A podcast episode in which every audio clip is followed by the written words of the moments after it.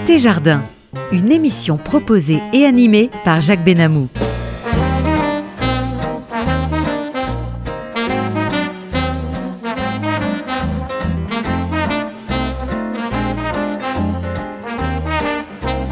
Eh bien oui, bonjour chers amis, vous êtes bien à l'écoute de RCJ 94.8 euh, sur la bande FM, votre compagnie Jacques Benamou. Et notre ingénieur du son est monsieur Daniel Tapia.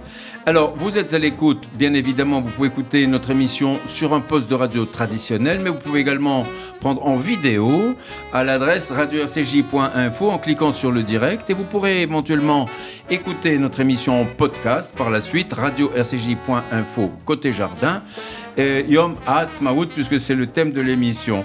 Alors, tout d'abord, écoutez, si vous le voulez bien, écoutez ça tout de suite. זוהי זכותו הטבעית של העם היהודי להיות ככל עם ועם עומד ברשות עצמו במדינתו הריבונית אשר תפתח לרווחה את שערי המולדת לכל יהודי ותעניק לעם היהודי מעמד של אומה שוות זכויות בתוך העמים. לפיכך נתכנסנו, אנו חברי מועצת העם, נציגי היישוב העברי והתנועה הציונית, ביום סיום המנדט הבריטי על ארץ ישראל. ותוקף זכותנו הטבעית וההיסטורית ועל יסוד החלטת עשרת האומות המאוחדות אנו מכריזים בזאת על הקמת מדינה יהודית בארץ ישראל, היא מדינת ישראל. Eh bien oui, nous fêtons aujourd'hui le Yom Ha'atzmaut, jour anniversaire de l'indépendance d'Israël, survenu la veille de Shabbat de 5 Iyar 5708, le 14 mai 1948. Et vous venez d'entendre un extrait de la déclaration d'indépendance d'Israël par la voix de David Ben Gurion, suivi de quelques mesures de la Hatikva. Alors pour parler de cet événement fondamental pour Israël et les Juifs du monde entier, j'ai invité deux personnalités de premier plan, Madame Mireille Lebel, qui est historienne de l'Antiquité, spécialiste de l'histoire du judaïsme, professeur émérite à la Sorbonne. Euh, bonjour Mireille Lebel. Bonjour. Alors vous nous parlerez, vous, de l'existence du peuple juif à la source, depuis le... de- depuis qu'on- Il y a beaucoup de choses à dire. Bon. Et puis, bien sûr, M. Georges Bensoussan, que tout le monde connaît, euh, hi- historien, spécialiste d'histoire culturelle de l'Europe des 19e et 20e siècles, et en particulier des mondes juifs, et notamment de l'antisémitisme, de la Shoah et du cinéma. Vous êtes l'auteur du célèbre livre, hein, euh, Les territoires perdus de la République, que tout le monde connaît. Je pense que beaucoup de gens, beaucoup de gens ont lu. Vous nous parlerez de la naissance du sionisme, de son évolution jusqu'à la création d'Israël et éventuellement jusqu'à nos jours.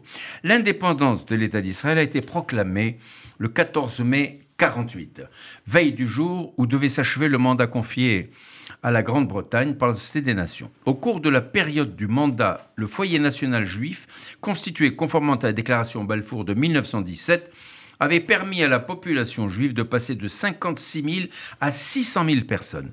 Mais les affrontements avec les Arabes dits palestiniens s'étaient multipliés. Le 29 novembre 1947, l'Assemblée générale des Nations unies avait souhaité un partage de la Palestine entre deux États, l'un juif et l'autre arabe. Le refus de ce plan par les États arabes conduisit à la première guerre israélo-arabe. Nous reviendrons dans un instant sur cette guerre israélo-arabe, mais force est de constater que cette terre avait toujours été une terre juive depuis les millénaires. Alors, Mireille Adas-Lebel, rappelez-nous un petit peu à quand remonte cette histoire À quand remonte, vous voulez euh, dire des Hébreux, l'histoire toi, des des, Juifs, là-bas sur place. Et, et- et des Juifs. Bien vous sûr. remarquerez que je distingue les Oui. Hébreux et les Juifs. Tout à fait. Vous allez comprendre pourquoi. Il Oui. suffit de lire la Bible, pas seulement la Genèse, mais de la lire d'un bout à l'autre. Mhm. La Bible nous raconte comment naît un peuple déjà.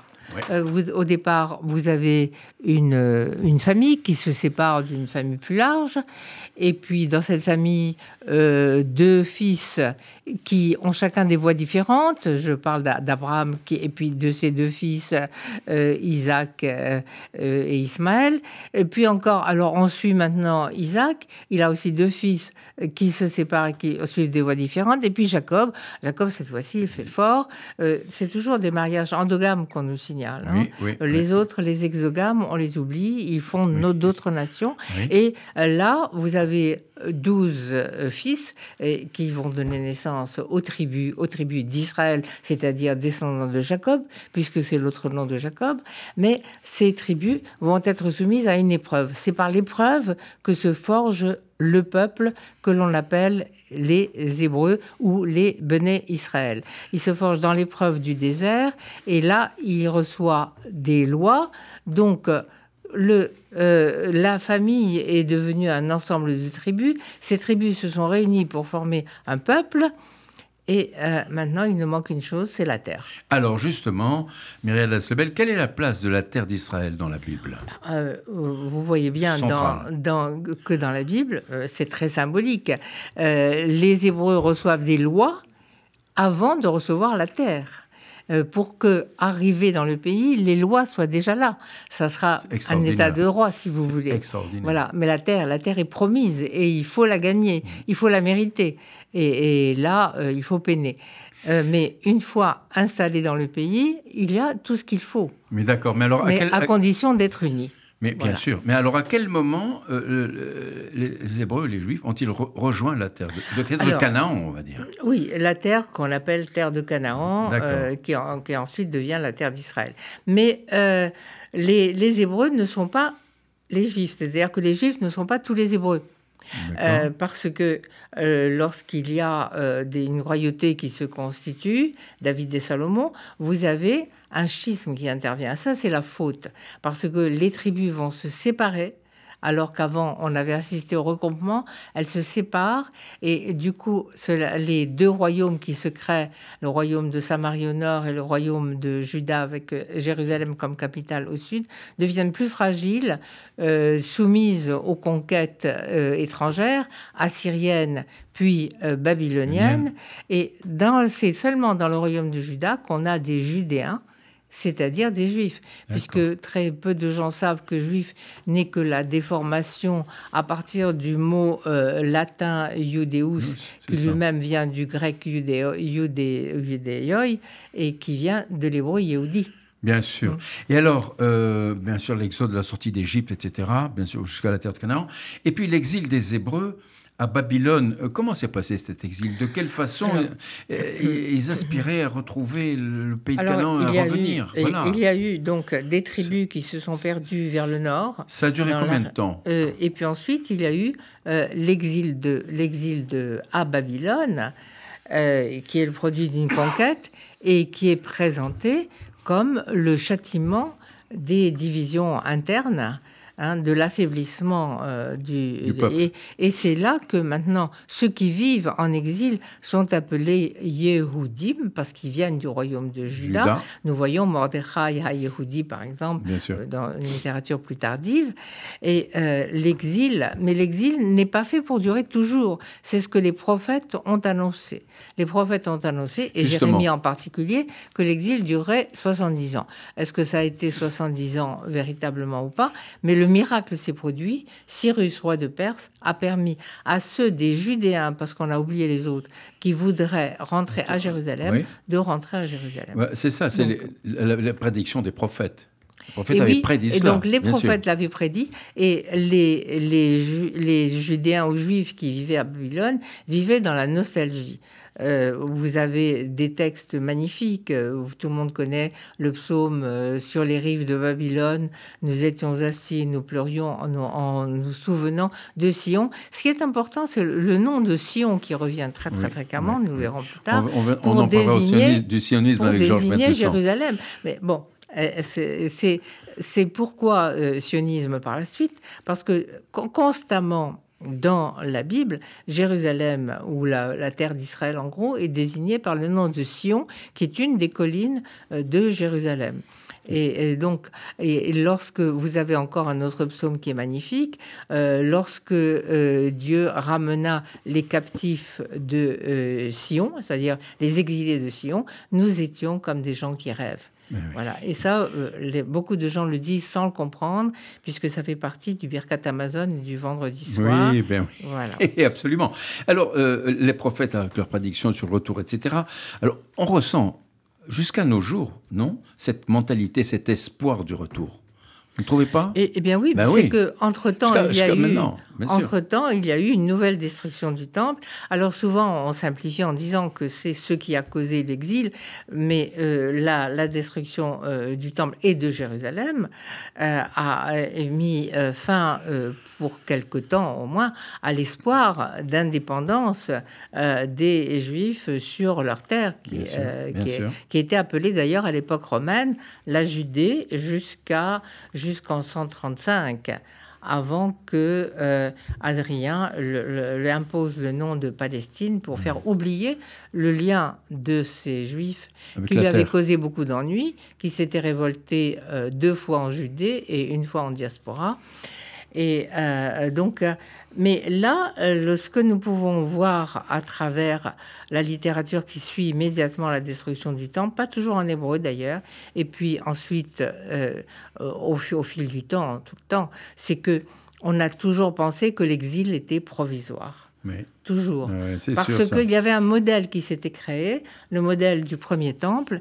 Donc, une fois que le deuxième temple a été détruit, Détruit. la première question qui s'est posée, c'est quand est-ce qu'on pourra revenir et recréer euh, notre pays? On le dit tout le temps, ça. Et alors, est-ce que les Juifs considèrent-ils euh, le retour sur la terre d'Israël comme un, un pardon de Dieu? Bien, euh, à l'origine, ils l'ont considéré comme Oui. un pardon. Oui, parce que Dieu, Dieu est bon. Donc, euh, si jamais il vous arrive, ou si vous obéissez aux lois de Dieu, mais si vous arrive quelque chose de mauvais, c'est que vous avez mérité. Donc, c'est un châtiment. Et ensuite, lorsqu'il vous arrive quelque chose de bon, c'est que Dieu vous pardonne. Ça, c'est une perspective théologique qui n'est peut-être pas toujours celle de tout le monde. Avec du bon sens.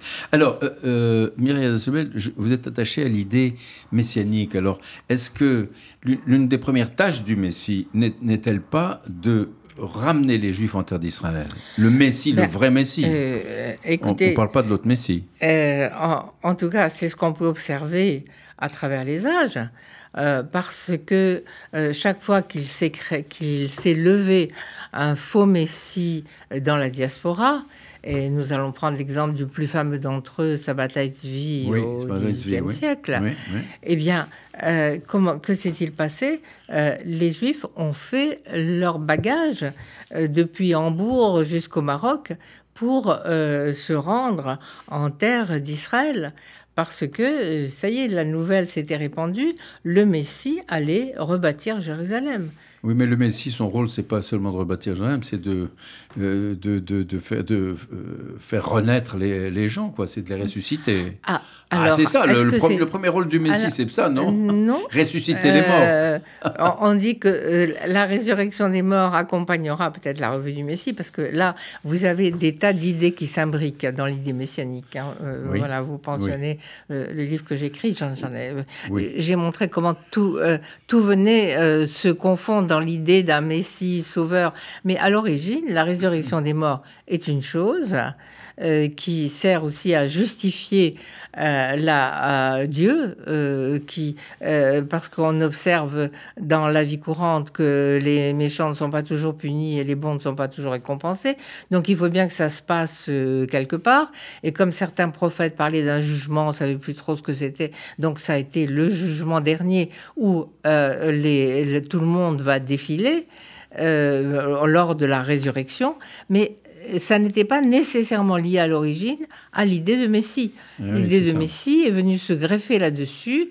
Et encore, est-ce que c'est lui qui ressuscite les morts ou les morts qui ressuscitent à l'ère messianique lorsque le Messie est apparu voilà. Alors, à quel moment ils vont ressusciter les morts? Ben, euh, voilà, Pour répondre à une question. Il y a ben, des gens qui, qui y croient, d'autres qui, qui le disent sans y croire parce que c'est présent dans nos prières. Il ne faut pas se, vrai. se ah, le mais tout cacher. à, ah, mais tout à fait, tout à fait. Alors, maintenant, merci Myriam mais euh, franchissons maintenant quelques siècles pour en arriver au sionisme et à la création de l'État d'Israël, dont nous célébrons aujourd'hui le 74e anniversaire. Alors, je m'adresse à notre ami Georges Bensoussan, euh, qui est un spécialiste connu et reconnu du sionisme. Georges Bensoussan, quelles sont les origines du Ah, sionisme? Est-ce qu'il euh, commence avec Théodore Herzl?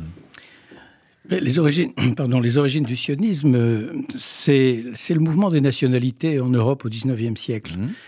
Et c'est, je- je dirais que les- la racine du sionisme a plus à voir Oui. avec de- un mouvement comme les nationalités, ou le risorgimento italien, le mouvement des nationalités, ce qu'on appelait le printemps des peuples au milieu du 19e siècle, qu'avec le judaïsme proprement dit. C'est-à-dire qu'en fait, on ne peut comprendre le sionisme comme aspiration à retourner sur la terre des ancêtres et à édifier un État-nation, dans la foulée de ce qu'a promu, promu la Révolution française, qu'à la condition de comprendre qu'au XIXe siècle, nous sommes dans un grand siècle de sécularisation des croyances.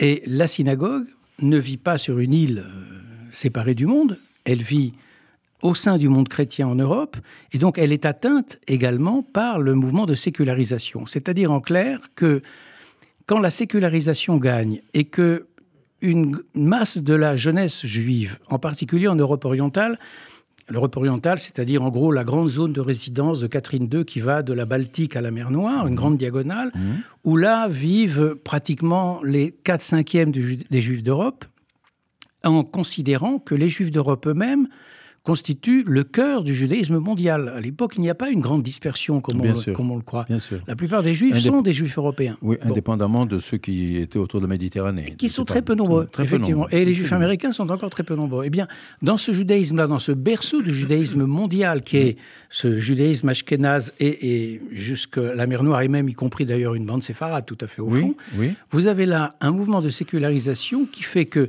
cette jeunesse juive, qui n'entend pas être autre chose que juive, se pose la question de savoir comment demeurer juif quand on s'éloigne de la tradition, de la Torah, des commandements, bref, de la synagogue. Eh bien, la réponse, c'est la réponse du 19e siècle. C'est la réponse de l'identité nationale, c'est la nation.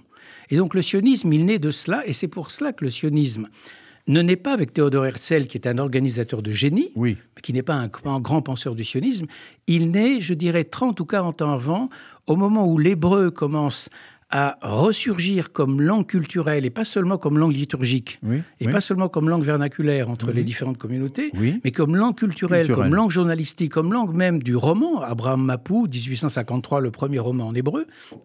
C'est à partir de ce moment-là que ce grand mouvement culturel autour de l'hébreu qui va rénover l'hébreu, et Ben Yehuda n'est qu'un jalon dans cette rénovation Oui, de l'hébreu, oui.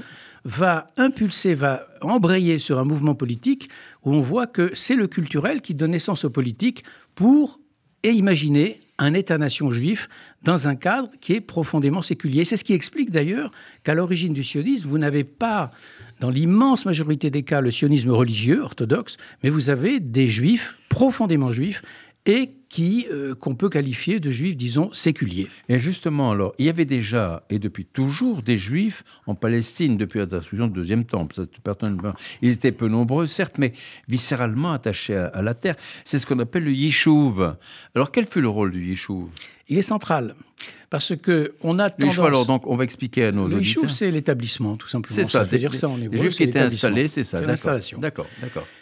On a tendance, euh, à, quand on présente l'histoire du sionisme, à partir, disons, du, de la première alia 1882, donc euh, première alia, entre parenthèses, 15 ans avant le congrès sioniste d'Herzl. Vous voyez que j'ai un peu répondu à votre Oui, question oui, ici. oui. Le sionisme est antérieur à Théodore Herzl. D'ailleurs, le mot sionisme date de 1890, sept ans avant Herzl, et à une époque, en 1890, où Herzl n'a pas encore du tout cette idée d'un État juif. Pas- non Mais pas c'est d'un le- État juif, c'est- pardon, mais C'est d'un le État... procès de Dreyfus qui a, dé- qui a déclenché tout ça, peut-être. Un petit, oui en quelque et non, sorte. oui et non, parce qu'en fait, euh, contrairement à la légende, Herzl n'a jamais été indifférent à la question juive. Herzl est obsédé par la question de l'antisémitisme et ça le travaille. Et il est indéniable que l'affaire Dreyfus et la dégradation du capitaine à laquelle il assiste en janvier 95, c'est la goutte d'eau Qui a fait déborder le qui vase. fait déborder le vase Tout à fait. et qui euh, cristallise sa, sa réflexion politique. Mais c'est bien antérieur chez, chez Herzl. Et donc, euh, euh, j'en reviens à la question initiale. Comment, qu'est-ce que, qu'est-ce que le Yishuv par rapport au, au sionisme et par rapport à l'Alia de Oui. 1882 Tout à fait, Bien, oui. On a tendance globalement à séparer ce qu'on appelle le vieux Yishuv, c'est-à-dire les Juifs qui vivent déjà là en Palestine, Eretz Israël, enfin officiellement c'est la Palestine, même si d'ailleurs entre parenthèses dans, les, dans le vocabulaire arabe, personne ne l'appelle Palestine. Peut-être qu'on aura l'occasion d'y revenir, Oui, hein, c'est très important. On va y revenir. On l'appelle la Syrie du Sud. Bon. Oui. Eh bien, on a tendance à séparer le vieux Yishuv du nouveau Yishuv. En réalité, euh, c'est- il n'y a, pas, de, il n'y a pas de, de- de coupure aussi étanche. Le vieux Yishuv, ce qu'on appelle le vieux qui c'est-à-dire les gens qui sont installés là, Depuis D'abord, le- il n'est pas homogène. du temple. il n'est pas homogène. Il y a Mhm. plusieurs communautés différentes Mhm, mhm. qui ne se fréquentent pas forcément et comme, comme langue vernaculaire, comme langue commune entre eux, c'est l'hébreu. Mais les unes parlent le yiddish, d'autres parlent le ladino, et d'autres parlent le judéo-arabe, par exemple. Et euh, ce vieux Yishuv, une partie, va participer à l'effort sioniste. Et il faut quand même rappeler que lorsque Ben Yehuda, qui lui vient de l'extérieur, c'est un juif russe, Bien sûr.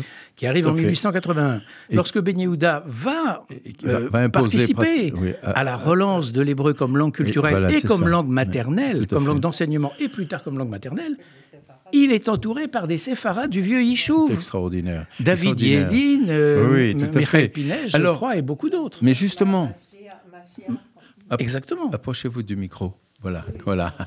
Qu'on vous entende, chère Mireille. Là, alors écoutez, euh, euh, Georges Bensoussan, euh, comment les premiers aliotes Oui. furent-elles accueillis par le Yishuv Alors les là gens aussi, qui étaient là distinguer. déjà. Vous voyez, c'est ça il faut qui est important. distinguer. Il y a, à l'intérieur du Yishuv, vous avez une partie du Yishuv séfarade qui, la- les, qui les accueille bien et, dans les, et, et où euh, ces gens-là vont travailler avec un certain nombre de gens qui viennent de Russie ou d'ailleurs. Mais vous avez aussi une partie du Yishuv séfarade qui n'apprécie pas du tout et qui considère que le rêve sioniste va semer la zizanie avec euh, les musulmans, avec la population majoritaire, tout le monde et que ça va créer et, et ça va créer des, des, des différends de plus en plus graves. Et vous avez également tout un yishuv ashkénaze qui lui est très orthodoxe, qui soit de tendance chassidique ou de tendance miknagdim par exemple, qui est très opposé à l'idée nationale juive.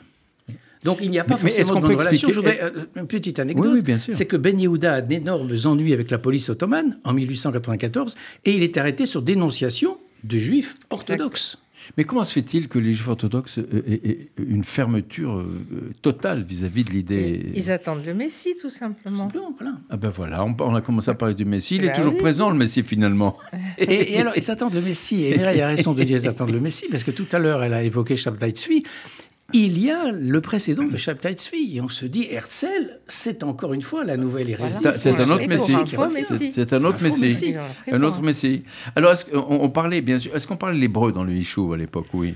Alors, Quelle langue on parlait? on, alors, on parle l'hébreu comme langue de communication entre ces différentes communautés. D'accord. Tout le travail de Yélin, de, de Nissim Béar, j'ai oublié Nissim Béar, Oui, très bien grand nom, sûr, Nissim qui Béar. dirigeait l'Alliance à Jérusalem. Jérusalem. De oui. Ben Yehuda et des autres, qui vont fonder le comité, de la, ça, la- justement. le comité de la, la langue hébraïque en le 1890. rôle, de l'hé- le rôle de l'hébreu euh, et de Ben Yehuda et de ses amis. Eh bien, ça va être de faire de l'hébreu une langue d'enseignement. Ouais, c'est formidable. On va étudier les mathématiques, la géographie. Et Ben Yehuda est l'un des pionniers pour en faire une langue maternelle. Vous connaissez tous l'anecdote euh, de Ben Yehuda et son, son fils. Oui, bien Bon, sûr, voilà. absolument, hein, absolument. Alors, euh, euh, quelles étaient les relations, justement, entre les Chouves, entre les Juifs et les Arabes, avant la Première Guerre mondiale? Eh bien, elles ont globalement, entre la première alliée 1882, hein, disons, Oui. et 1914, sont des relations qui sont allées progressivement se dégradant. Ça n'est pas encore un conflit de type national, c'est un conflit de type voisinage entre un droit de propriété à l'occidental, qui est d'ailleurs codifié par le Code ottoman de 1858, Mhm. à savoir propriété privée, fin de la veine pâture, fin des usages agricoles d'Ancien Régime, on n'a pas le temps d'entrer dans tous les détails, Bien sûr. et euh, les usages anciens de l'agriculture ottomane et arabe locale, c'est-à-dire les métayers, les fermiers arabes, etc., qui cultivaient la terre, il y a des conflits de voisinage au sens où, quand les paysans arabes, tenanciers ou méta- euh, fer- métayers ou fermiers, fermier. quand ils cultivaient la terre depuis une, deux, trois, quatre générations, les mêmes parcelles, et quand ils changeaient de propriétaire d'un- seigneur à l'autre, D'accord. rien ne changeait pour eux sur le fond. Ils payaient toujours un loyer. C'est ça. Ils en nature, ils d'exploiter, bien sûr. mais là, tout d'un coup, avec les Juifs qui achètent la terre, c'est différent. Les Juifs achètent légalement la terre et disent aux tenanciers arabes, nous avons acheté la terre, nous allons la cultiver nous nous-mêmes. qui la cultivons. Et là, tout d'un coup, c'est un conflit terrible, qui est un conflit plutôt de type culturel, anthropologique, plutôt que d'un conflit de type juridique. Parce que juridiquement parlant, les Juifs sont dans leurs droits. Le Code foncier ottoman de 1858 leur donne tout à fait raison sur le fond. Oui. Là, c'est oui, le début des heurts. Mais c'est pas, ça n'est pas encore un heurt- des, heurts nation- des heurts de type nationaux, sauf sur un point. C'est que si vous prenez euh, la presse palestinienne et même la presse arabe, du Caire et de Damas, en particulier du Caire, parce que c'est vraiment là l'origine de la presse arabe, al-Aram, bon, Oui, oui, oui. qui est largement créée souvent par les Arabes chrétiens qui sont très nettement en avance sur le plan culturel. Eh bien, vous constatez qu'entre 1908 et 1914, vous avez déjà l'émergence d'un sentiment national palestinien parmi les élites. Je dis bien parmi les élites. Le paysan, au fin fond des collines de Judée ou de Samarie, ne- ne- ne- son horizon n'est pas du tout la nation ou l'État. Son horizon, C'est son- la famille, c'est le clan, ce qu'on appelle Hamoula en Et arabe. puis c'est son, Et sa c'est son terroir. C'est oui, tout, oui, ça va pas. exploiter, oui. Imaginez simplement pour comprendre cela, parce que souvent on a du mal à comprendre ça, ce qu'est la mentalité d'un paysan euh, d'Ancien Régime sous Louis XIV. C'est la même chose. Son horizon ne va pas au-delà de 25 km. Exact. Exact. Ah oui, vous avez tout à fait raison. La, la comparaison est tout à fait opportune. Et puis, bon, la Première Guerre mondiale qui arrive, et puis à l'effondrement de l'Empire ottoman. Alors, à Oui. ce moment-là, qu'est-ce qui se passe là quand l'Empire ottoman disparaît enfin en Eh d'abord, la, Il- la Première il Guerre est mondiale. dissous. Oui. Oui. la Première Guerre mondiale a été une période épouvantable pour les Arabes et les Juifs. Le nationalisme turc a été effrayant dans sa répression. Je rappelle que le gouverneur de la Palestine, c'est Djemal Pacha. Et Djemal Pacha, euh, ça dit peut-être rien aux auditeurs, mais c'est l'un des artisans du génocide des Arméniens. Oui. Donc, il, il, a, il a réprimé impitoyablement, avec des dizaines de pendus à la clé, le nationalisme arabe, réprimé le sionisme et il a expulsé un grand nombre de juifs vers l'Égypte, vers euh, d'autres territoires. Bref, ça a été une répression très dure. Là, ce qui a sauvé et à la fois le nationalisme arabe et le nationalisme juif, c'est la victoire anglaise. C'est alors que les Anglais prennent ça. pied en Palestine avec Allenby et investissent Jérusalem en 17 et toute la Palestine en 18. Ah oui, c'est ça. Alors, euh, il y avait eu auparavant le premier congrès sioniste en 1897. Je, je reviens là, hein, euh, présidé par Theodor Herzl, qui était inspiré de la vision de l'État juif euh, et du, du retour du peuple juif dans son propre pays. N'est-ce pas l'influence de ce congrès hein, qui généra la fameuse déclaration Balfour en 1917 Alors, il est évident que la déclaration Balfour est une, est une demande des Juifs. Donc, il est évident Oui. que ça a un lien avec le, le congrès sioniste. Alors, la question est de savoir pourquoi les Anglais ont-ils adopté cette fameuse déclaration Balfour? Est-ce pour faire plaisir aux Juifs? Certainement pas. Certainement pas. Non, les Anglais cherchent leur propre intérêt. Ils ont besoin de prendre pied au Moyen-Orient, en Palestine précisément, et ils vont se servir du sionisme comme cheval de Troie pour entrer dans la région. Ils vont se servir du sionisme et ils serviront le sionisme tant que le sionisme les servira. Le jour où le sionisme deviendra un boulet pour eux, à partir de ce moment-là, ils vont détricoter la déclaration Balfour et ils vont, ils, vont oui. ils vont revenir sur tous leurs engagements. Et nous sommes à ce moment-là en 1939. Ouais. Mais 1917 n'est pas un cadeau fait aux Juifs. 1917, Apparemment, mais parce que tout le monde le beaucoup de gens le considèrent comme ça. La Non. déclaration Balfour, c'est la création d'un foyer national juif, etc. Bien sûr, il y a beaucoup de gens qui le d'un foyer considèrent comme national ça. juif dans une partie de la Palestine, en réalité, c'est parce que les Anglais veulent prendre pied dans le pays. Alors ça, pourquoi Il faut quand même le dire en deux mots. Pourquoi? Le canal de Suez, d'une ben ça, part, c'est les Anglais sont en Égypte, Ouais, et surtout, on a déjà découvert de grandes quantités de pétrole au Moyen-Orient. Voilà, Il ça. faut le dire. Oh là là, mais pe- peu de gens le savent ça. Alors, pourquoi la Société des Nations, après l'effondrement justement de l'Empire ottoman, a-t-elle confié aux Anglais le mandat? Pourquoi les Anglais? Pourquoi on choisit les Anglais euh, pour pour donner le, le- le mandat sur la Palestine en, en 1922 Parce que les Anglais, ce sont les alliés de la Première Guerre mondiale avec les Français, Oui. qui, vous le savez, se partagent le Proche-Orient avec ces fameux accords Sykes-Picot de 1916.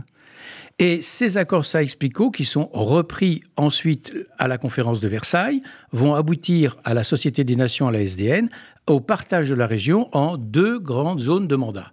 Un mandat français sur le Liban et la Syrie, Syrie, c'est ça. et mandat anglais sur la Mésopotamie, c'est-à-dire en fait l'Irak actuel, Oui. et la Palestine. Alors attention, la Palestine au sens large. Mais justement, la Palestine, c'est tellement ambigu. si. C'est-à-dire C'est- C'est tellement euh, exploité ce mot de Palestine. Alors il faut quand même savoir ce que c'est que la Palestine à ce moment-là. C'est, ça correspond à, à- à l'État d'Israël d'aujourd'hui, au territoire palestinien, inclus Gaza d'ailleurs, et à la Jordanie.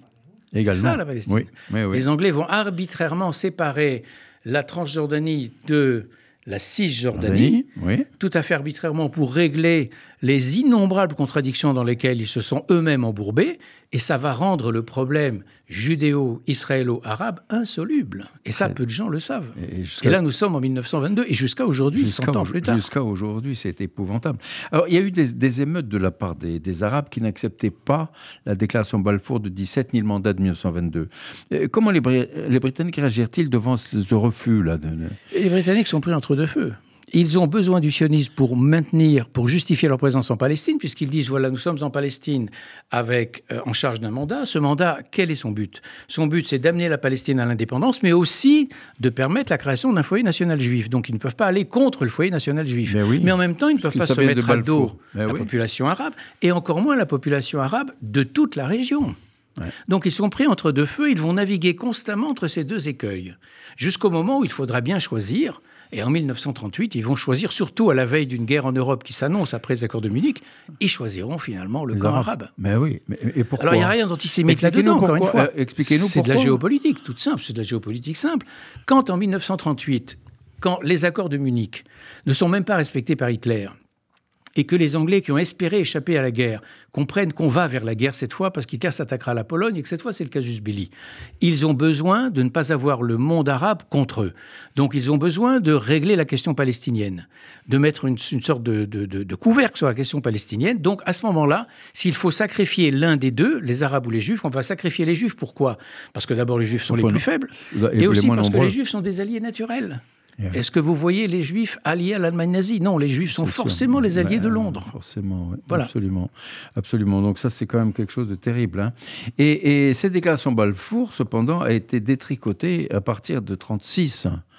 Et, et- et- et- et comment, comment est-ce que ça s'est passé, ça? Bien parce qu'en 36, on- vous avez dit très justement, il y a, il y a des, il y a des violences terribles en 20, 21 et 29. C'est-à-dire qu'en gros, la population arabe palestinienne, qui là a pris conscience du fait que le sionisme est une menace pour elle. hein. Ça- ça- cette idée que la prise de conscience d'une menace du sionisme daterait des années 40, c'est absolument faux. Dès les années 20, vous avez une conscience absolue dans la population palestinienne que les juifs sont des envahisseurs et qu'ils vont vous voler votre pays. Mais pourtant, C'est ils étaient là depuis dit. bien avant. Oui, mais, Mais- bon, alors là, c'est un autre débat. Si justement, c'est quand même très important Et c'est- même un débat qui agite les milieux euh, musulmans, parce qu'il y a un certain nombre de sourates dans le Coran qui disent clairement c'est bien votre terre. Oui. D'ailleurs, ce qui est très intéressant, on n'a pas le temps d'entrer dans les Oui, détails. si, si, on peut en parler. c'est qu'au tout début, au tout début du mouvement sioniste, en 1891, l'ancien maire de Jérusalem, Youssouf Al-Khalidi, écrit au rabbin de Sadok Khan à Paris, mais une lettre des- euh, en français d'ailleurs. Oui, C'est l'alliance, ça c'est le- le rôle de l'alliance oui. il écrit une lettre destinée à Théodore Herzl. Oui. Et qu'est-ce qu'il dit dans cette lettre qui est très longue? Un passage extraordinaire dans lequel il dit Mon Dieu, sur le fond, nous devons bien reconnaître que c'est votre terre. Mais il termine très, très, très, il termine de façon très poétique en disant Mais de grâce, de grâce, si vous ne voulez pas aller vers un conflit euh, éternel, insoluble, laissez la Palestine tranquille. Mais en même temps, il reconnaît quand même dans cette lettre que c'est bien la terre des Juifs historiquement. Donc c'est très ambivalent du côté musulman. hein. Ouais, ouais. Bon, je ferme la parenthèse, parce que Oui, ce n'est pas, le sujet. Bien sûr, mais quand on voit aujourd'hui encore, on parle, on vous dit euh, non, non, c'est notre pays, euh, les Palestiniens, c'est notre pays, c'était nous, comme si il y avait, il y avait une, euh, j'allais dire un rejet, un refus complet Oui, de, de reconnaissance que Oui. bon, les, les- les Juifs habitaient les Hébreux depuis, depuis, comme disait Myriam Deslebel il y a quelques instants, depuis des millénaires. Oui, je vous dis. Et euh, le temple et tout côté- ça. du- Écoutez, même, on va faire une parenthèse là. Quand vous pensez qu'à l'ONU, il y a une décision euh, qui dit que le, euh, Jérusalem et tout ça, ce n'est pas, un, un territoire juif, c'est quand même monstrueux, non? Là, c'est autre chose. Et ça- Là- et là, ça on dure encore. dans- C'est l'UNESCO. euh, Mais là, oui, on, là, on est carrément dans la géopolitique la plus froide et la plus bon, euh, la- plus absurde sur le plan historique. Et la plus lamentable. C'est- une façon de, de- de rejeter tout cela. Alors, donc, le livre blanc euh, du 17 mai 39, l'interdiction. Pourquoi ce livre blanc? Bien parce que euh, vous avez parlé des émeutes 20, 21, 29 et surtout celles de 29 très graves, qui sont des émeutes de, de type pogromiste. hein, à Hebron, à Jérusalem, c'est pas les sionistes qui sont attaqués, ce sont les communautés orthodoxes qui sont euh, purement et simplement massacrées. Mais en 36, ça n'est plus cela. En 36, on a un véritable soulèvement national qui atteint toute la Palestine, toutes les zones de Palestine. Il n'y a plus une zone en paix. Bon, et euh, dans cette véritable guerre civile en Palestine, où les Anglais ont beaucoup de mal à casser la révolte arabe palestinienne, où il y a beaucoup de morts côté juif, beaucoup de morts côté arabe, beaucoup d'attentats, finalement, militairement parlant, ils y parviennent début 1939, mais je vous l'ai dit, ils y parviennent à un moment où ils ne veulent pas se mettre le monde arabe à dos. C'est-à-dire au moment où la guerre se profile en Europe. Donc, ils vont à la fois casser la révolte palestinienne et ils vont le faire et ils vont décapiter le mouvement national palestinien. Vous avez là l'une des racines de la défaite palestinienne de 48. Leurs chefs ont été éliminés, purement et simplement. Eh oui. Et en même temps, en même temps, ils vont écraser les revendications juives, et c'est le fameux livre blanc. Que dit le livre blanc? Il dit 5 ans d'immigration avec 15 000 immigrants par an.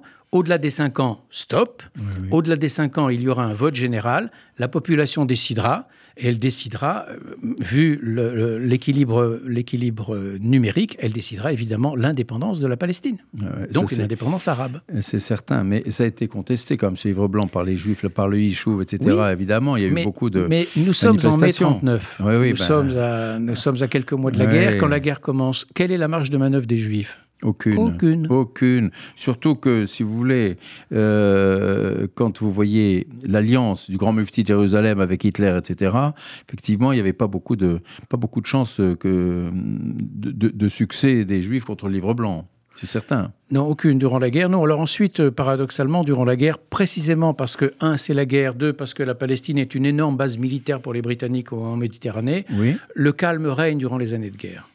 De, de la Seconde Guerre mondiale. Oui, le le- calme règne, et il règne d'autant plus que ce sont des années de prospérité économique. Oui, mais euh, qui était dû à quoi ces- Mais elle est due au fait que la Palestine étant une base logistique pour les forces alliées en Méditerranée, ça a créé des milliers et des milliers d'emplois sur le plan industriel, mais aussi une demande économique énorme pour ravitailler les troupes, donc sur le plan agricole, ce qui fait que l'économie arabe d'un côté, l'économie juive de l'autre, qui vivent relativement séparés, pas en autarcie, n'exagérons Oui, pas, mais oui. plutôt séparés, on, en ont profité énormément. Et forcément, l'essor économique n'a pu que pacifier l'atmosphère. Ouais, ouais, ouais. C'est, euh, personne ne le sait, ça. Personne ne le sait. On- ce qu'on sait, c'est que, en fait, avec, euh, avec la guerre, avec le, le- le- le- la complicité de, du mufti, du grand mufti de Jérusalem, euh, les Juifs étaient vraiment euh, en très mauvaise posture, étaient très mal, très mal considérés, très mal protégés. Enfin, pendant la guerre, les Juifs, ont, les Juifs du Yishuv et les Juifs d'Égypte, hein, Oui. qui ont à peu près le même sort, Oui. ont, euh, ont- ont eu peur, et à juste titre, de l'avancée de Rommel, qui est arrivé à 100 km du Caire en août Oui. 1942. Oui. Il s'en fallait de peu qu'il arrive jusqu'au Caire, traverse le canal et arrive jusqu'en Palestine. Donc là, les Anglais ont quand même essayé d'organiser la défense des Juifs de Palestine. Les Anglais sont conscients du risque du massacre. Et, vous pensez que c'était pour défendre les Juifs de Palestine ou bien c'était pour empêcher Rommel d'avancer, d'aller plus c'est loin les deux. C'est Les les, deux. deux. C'est les deux. Les Les, deux, les- oui, les- c'est- les Anglais n'ont jamais, n'ont pas laissé tomber les Juifs devant la menace de massacre. Ouais, c'est sûr ça. Alors, euh, on arrive maintenant, après de multiples péripéties, à la création de l'État d'Israël en 48. Alors, c'était l'aboutissement d'un rêve millénaire. Oui, bien sûr. D'ailleurs, Ben Gurion, dans le très beau, très bel extrait ça vous qu'on a avez passé, écouté le tout dit. à l'heure. Oui, oui, oui, oui, oui. Dans son accent inimitable, Ashkenaz, son hébreu Ashkenaz, c'est Ah superbe. ex- extra- extraordinaire, extraordinaire. Alors, euh, Georges Bensoussan, de nombreuses vagues d'immigration successives des Juifs de tous horizons ont créé une mosaïque culturelle étonnante qui fait la richesse du pays. Comment les Sabras aujourd'hui, comment les Sabras vivent-ils cette situation? Alors, Les gens qui bon, sont nés en Israël, hein, Oui. on va dire le Yishuv moderne, quoi. Aujourd'hui, la majorité des Israéliens sont nés en Israël. Oui, Bon, mais- La majorité. Mais ceux qui, oui, mais Alors, en revanche, la, la question se pose davantage pour les années 50, par exemple. Comment Oui, les oui. vagues d'immigrants ont-elles ont été accueillies? Bon, on peut d'abord, elles ont été accueillies dans un pays pauvre, infiniment pauvre. Ça n'a rien à voir avec l'État d'Israël d'aujourd'hui. Oui, c'est l'époque des, des baraquements de tôle, c'est l'époque des camps de tentes, c'est l'époque des Mahabarot qui ont duré parfois jusqu'à 10 ans pour, certains, pour certaines couches d'immigrants. C'est l'époque où il faut intégrer rapidement, il faut soigner, il faut en- enseigner l'hébreu, il faut trouver du travail, il faut alimenter. Donc c'est un pays très très pauvre, l'État d'Israël des années, des, des 20 premières années. Comment euh, les vagues d'immigrants ont été accueillies? Bon, on- avec les moyens du bord, et je dirais que sur le plan ethnique, on sait que les communautés d'origine orientale ont été, le moins qu'on puisse dire, accueillies fraîchement. Très fraîchement. C'est pas elles qu'on attendait. bien sûr. On attendait les communautés d'Europe, elles ne sont pas venues, la Shoah les a réduites, Bah, bien on le sait. Avec la Shoah, Et bien donc, euh, du côté des Yéménites, du côté des Irakiens, des Marocains, des Libyens, etc., on ne peut pas dire que l'accueil a été très chaleureux. Voilà. Et C'est- une, c'est une litote. hein. C'est une litote, absolument, comme vous le dites. Alors, Israël est, est menacé de toutes parts euh, dans son existence et la- sa légitimité. Est-ce que la population, parce que nous, on est à l'extérieur, on sait, on voit tout ça et on souffre de ça, mais est-ce que la population israélienne, à l'intérieur d'Israël, est consciente un peu de toutes ces menaces, de toutes ces invectives, de, de sa remise en question, la remise en question de son existence? Je donne, je donne ma réponse, euh, Mireille, euh, pourra Mireille. aussi donner la sienne. Je crois que moi, je dirais oui. Les Israéliens sont très conscients. Regardez euh, le problème de l'Iran.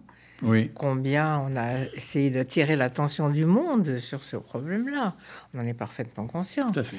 Et lorsqu'il y a eu ce problème en Ukraine, euh, les Israéliens ont dit nous sommes le seul pays euh, avec euh, l'Ukraine dont, dont, on conteste la légitimité et l'existence. Absolument. C'est ça. Les deux pays, oui, absolument. C'est absolument ahurissant.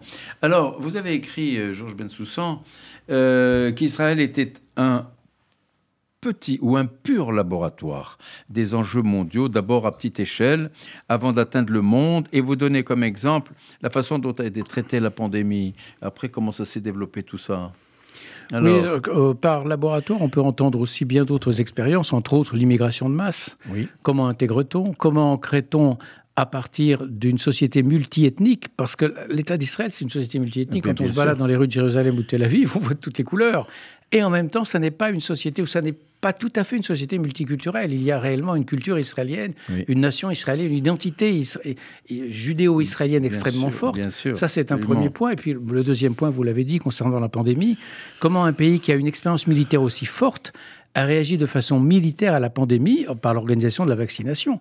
J'étais en Israël au début de la vaccination, au début 2021. Oui. J'étais impressionné par l'efficacité israélienne du système de vaccination. Mais qui a fait l'admiration du monde entier. Absolument. Mais c'était justifié. Je veux dire, j'étais tout à fait. Euh, Bon, je, l'ai dit, euh, c'était impressionnant. Hein. Alors, comment vous voyez la suite d'Israël actuellement avec les progrès techniques, les progrès technologiques euh, Aujourd'hui, euh, alors que, c'est contesté, que ce pays merveilleux est contesté, son existence est contestée, c'est ça qui est incroyable quand même. Oui, parce que les, les, problèmes de fond, précisément de son, de son environnement, ne sont pas réglés du tout. D'abord, il y a le problème des Palestiniens à l'intérieur même, l'autonomie, l'indépendance des Palestiniens, oui ou non Quelles sont les frontières de ce pays On ne les connaît pas, il n'y a toujours pas de frontières. Comment, comment réagira demain, réagiront demain les Arabes israéliens? Seront-ils des citoyens fidèles ou non à l'État en en cas de faiblesse? Éventuelle de l'État d'Israël, l'environnement plus large euh, au niveau de l'Iran, par exemple. Il y a mille questions qui se posent. Donc, Israël, c'est certes la Startup Nation, c'est apparemment un pays très riche, mais c'est un pays qui est miné par, euh, je pense, euh, trois problèmes. Le premier problème, c'est qu'effectivement, sa légitimité n'est pas acquise sur le fond. Le, le, malgré la reconnaissance, euh, quand même. Oui, bah, il y a une reconnaissance, mais en même temps, ça reste un pays très fragile. Et là, le deuxième problème, euh, et cette légitimité non seulement n'est pas, n'est, pas reconnue tout à fait internationalement, mais elle est très fragile à l'intérieur même du pays. Regardez ce qui se passe avec les communautés bédouines, les communautés arabes, etc. Deuxièmement, le fossé entre religieux et laïcs est profond. Et troisièmement, le fossé social est terrible. C'est l'un des pays parmi les plus riches du monde et c'est l'un pays où il y a des poches de pauvreté les plus scandaleuses du monde. C'est vrai ça, c'est vrai. On vous dit que le Or, pour une nation en guerre, du monde, oui. Une nation en guerre, et l'histoire de la Révolution française nous le montre, ou la, France durant la Première Guerre mondiale nous le montre, une nation en guerre, c'est une nation qui resserre les rangs socialement. Et c'est pas le cas en Israël. Chaque juif est un peuple. Hein, c'est ce qu'on dit. Et, comment vous voyez la, suite des relations Israël avec le problème iranien? J'ai pas de lumière particulière. personne ne peut le dire. Non. Personne ne peut le dire. Personne ne peut le dire. Vraiment. Mais euh, on va en sortir quand même. on va en sortir. Quand vous voyez, euh, ce qui est, incroyable, c'est que vous avez des, des mollahs qui disent que maintenant, ça y est, la destruction d'Israël est actée, ça va, ça va euh, arriver, hein, qu'on va détruire Israël, ça y est, la destruction est en marche, est en cours, etc. Et que personne, ne, à travers le monde, personne ne rouspète. Parce que tout le monde croit que ce sont simplement des discours. On ne le prend pas au sérieux. Vous, croyez Vous croyez oui. Oui, je pense que Parce que ça arrange euh, les autres nations de ne pas prendre au sérieux. Oui, Mireille a tout à fait raison. On, fait, on, fait, on, préfère penser que ce sont des rodomontades parce que penser que ce sont des paroles sérieuses nous obligerait à prendre position et à être donc faire montre d'un peu plus de courage. Or, je rappelle quand même que dans les années 36-39, il y avait des menaces très graves qui étaient proférées à l'endroit des Juifs. Elles n'étaient pas prises au sérieux. Et jusqu'en 41, elles n'étaient pas prises au sérieux. C'est terrible, terrible. On ne sait pas. je pense aux enfants, aux petits-enfants, à l'avenir d'Israël. Alors nous aurions euh, euh, tellement d'autres choses à dire, aussi bien Mireille Deslebel que Georges Bensoussan, sur cet État d'Israël qui génère l'admiration, sinon la fascination du monde, mais aussi à certains égards sa détestation. On peut, on peut le dire. Alors un espoir cependant, Israël est installé et prospérera sur sa terre, on dit pour les siècles des siècles. Et je pense que ici, nous trois, tous les trois ici, on peut dire Am Israël Chaye.